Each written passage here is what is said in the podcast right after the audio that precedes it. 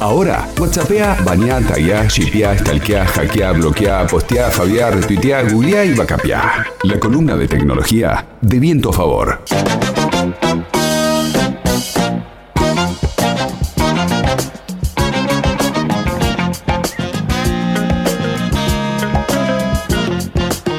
Hola, hola Hernán Gil, ¿cómo va? Bienvenido. Compañeros, buenas tardes para todos, ¿cómo andan? Pero muy bien, querido. Bueno, hoy tengo un tema de esos que te gustan mucho, que te indignan, así que va a venir bien tu opinión. Bueno, la cuestión es esta, básicamente. Siempre hemos hablado, no es ninguna novedad, seguramente con el auge de la tecnología y la irrupción salvaje la tecnología en nuestras vidas en los últimos 15 años, un poquito más. Un poquito más todavía con la pandemia, y este es un dato no menor y tiene que ver con esto, pero siempre hemos hablado de cómo los robots pueden adueñarse de la fuerza laboral y si es realmente un peligro o básicamente es un cambio de época en las cuales se van a dar de baja algunos trabajos y se van a crear otros. Siempre hemos visto desde el punto de vista de lo que analizan que puede llegar a suceder. Pero el Pew Research Center, y escucha esto porque te va a encantar, es un think tank. ¿Sabes qué es un think tank? Es un laboratorio de ideas, hay gente que hace instituto de investigación. Bueno, me encanta, me encanta, esos nombres. Además, tiene, tiene, el nombre este, PCR. claro, exactamente. Eh, PRC, pero sí, eh, viene por ese lado. Gabinete estratégico, centro de reflexión, de pensamiento. ¿Cómo me gustaría trabajar? Eso del laboratorio es genial. Totalmente. sede, en, Washington, ¿quién no quisiera trabajar en el Pew Research Center? Bueno, la cuestión es que estos muchachos lo que hicieron fue verlo desde el punto de vista inverso.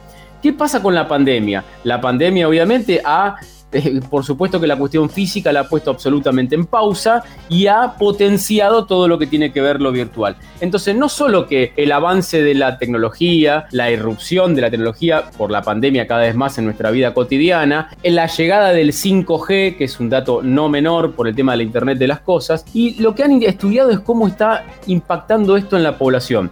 Y escuchá estos números porque son interesantes. La gente el público, los trabajadores, ¿tienen miedo o hay una ansiedad por el auge de los robots que se viene y se viene anunciando con bombos y platillos? Bueno, lo que encuentran es que particularmente en los Estados Unidos, el 70% de los adultos está muy preocupado porque los robots cada vez hacen más variedad de trabajos. No solo eso, el 67% está realmente preocupado porque los algoritmos son utilizados casi como condición sine qua non para evaluar y contratar gente y candidatos para distintos puestos. Y un dato aleatorio, el 60% hoy dice que de ninguna manera viajaría en un vehículo sin conductor para tener simplemente un panorama del miedo que se ha generado, sobre todo con el tema de la pandemia y cada vez la cuestión menos física, de que de repente ese espacio que no estamos ocupando lo ocupen los robots. Te pregunto, ¿esto es en Estados Unidos? Esto es particularmente en Estados Unidos. ¿Sabes por qué te pregunto esto, Arnino? Porque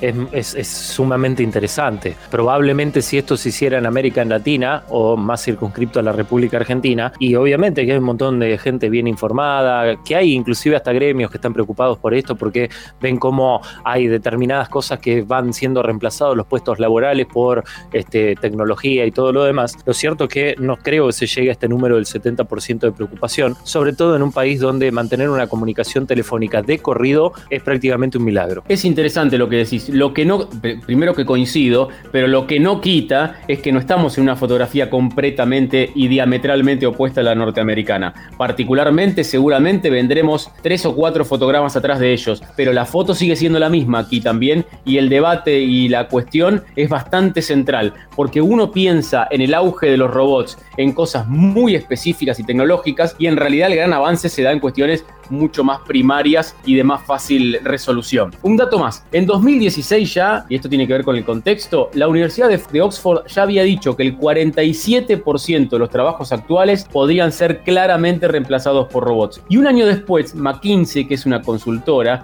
dijo que se llegarían a los 800 millones de puestos de trabajo para robots en todo el mundo para 2030. ¿Cuál es el cambio cambio de era, la pandemia número uno. La pandemia está dejando un montón de cuestiones que la verdad que es tan abrumador lo que está sucediendo que lo estamos dejando un poquito de lado. Ni hablar de la salud, de lo que tiene que ver cognitiva. Huawei, que tiene que ver con un gran referente de la tecnología, básicamente está descubriendo que la aplicación combinada de 5G, ¿qué es 5G? Bueno, es básicamente tener una internet 10, 15 y 100 veces más rápida de lo que tenemos hoy aquí en la Argentina. Así que imagínense, sumado a la cantidad de datos del Big Data que hay en la nube, esto es, no en lugares físicos, sino en grandes servidores que se replican y no se pierden nunca, y el aprendizaje automático de las computadoras, sumado a la Internet de las Cosas, que es computadoras comunicándose con computadoras sin mediar por seres humanos, bueno, está generando una eficiencia que básicamente es el puntapié inicial para que los robots se queden con una gran parte del trabajo. Y algunos ejemplos. En el caso particularmente de, lo que tiene que ver con Corea del Sur, Singapur, Alemania, Japón, son los que mayor uso de robot tienen, pero también las tasas de desempleo más bajas. Y acá hay una cosa que vos vas a hacer bien en resaltar a la Argentina. Una cosa es la realidad argentina y otra la de Singapur. ¿Por qué? Porque tienen desempleos muy baja la tasa de desempleo, pero en realidad están utilizando robots para llenar los vacíos de la fuerza laboral que no tienen. Caso muy contrario a la Argentina. Y bueno, y aquí se desatan una serie enorme de tópicos y de discusiones. Pero está muy, muy interesante esto que decís porque vamos a ir al, ejemplo de, nuestra vida cotidiana. Eh, yo recuerdo, habiendo sido chico, cómo, este, por ejemplo, los, eh, los gremios bancarios alertaban sobre el tema de los cajeros automáticos, que no son ni más ni menos que, ya a esta altura tenemos que decir, una forma cuasi obsoleta en el mundo para poder conseguir, para extraer dinero sin tener que ir al banco o al cajero este, persona física. Porque ya no se usa el dinero físico básicamente en todo el mundo. Por eso digo, pero recordemos, Hernán, que en algún momento decían no, porque los cajeros automáticos le van a quitar el laburo a la gente.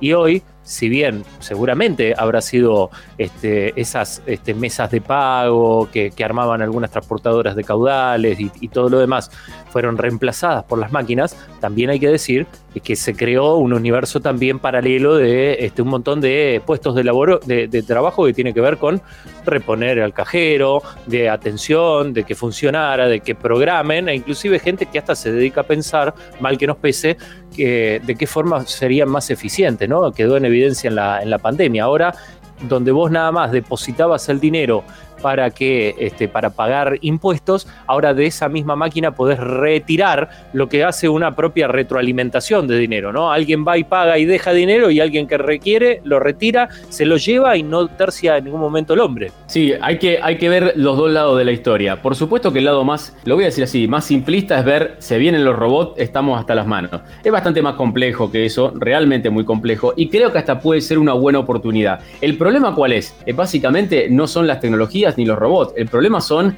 los diseños de estrategias sociales, la realidad de cada país, las brechas que hay en cada país en desarrollo económico, en regulación, en política social, en distribución del ingreso, en eh, flexibilidad de los empleadores. Pero la cuestión es mucho más compleja que eso. Y es más, te aporto la visión contraria. Algunos casos testigos que son interesantes. Reino Unido y Países Bajos. En el caso del Reino Unido, sin caer la tasa de desempleo, el auge del trabajo robot, vamos a decirlo así para que se entienda, generó que el promedio de las horas semanales se haya reducido en 38 horas con respecto a 1850 y 28 en el caso de 1955. En los Países Bajos tienen uno de los promedios más bajos de horas medias trabajadas por semana, 29. Y en realidad los promedios son más altos de ingresos y además la tasa de ocupación se mantiene e incluso baja.